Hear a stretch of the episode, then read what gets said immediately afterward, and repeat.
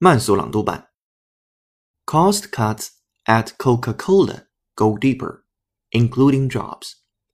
Coca-Cola sales declined in the first quarter as it restructured its business, and the world's biggest beverage maker said it will cut 1,200 jobs starting later this year as it deepens its cost cutting.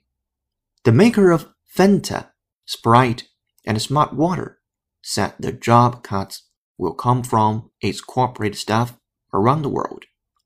That would represent about a 22% reduction of its corporate staff of about 5,500 or a 1% reduction in its total workforce of 100,300 employees, according to FactSet.